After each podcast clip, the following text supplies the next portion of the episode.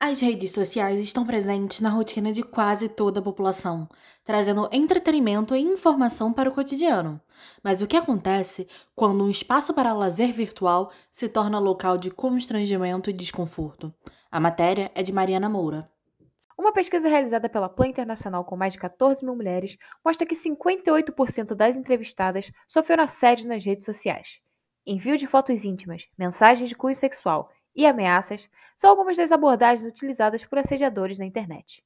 Ana Pimentel conta como foi sua experiência como vítima de assédio ao ingressar em uma rede social voltada para a educação.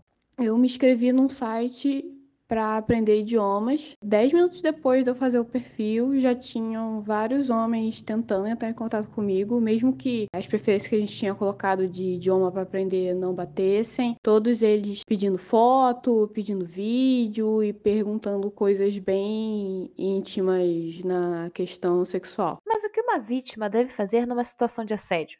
O professor de direito Marcelo Trindade dá algumas dicas de como proceder diante dessas situações. A vítima deve buscar a polícia imediatamente. Existindo prática de crime contra a dignidade sexual, a polícia vai imediatamente instaurar inquérito e vai buscar produzir as provas necessárias para que o promotor público possa futuramente oferecer a denúncia em juízo. O ideal é que a vítima proceda à coleta das provas que ela puder obter, né? Se ela tem como tirar print de tela, o ideal é que ela já providencie esse acervo probatório. Mariana Moura, para a Agência Barra.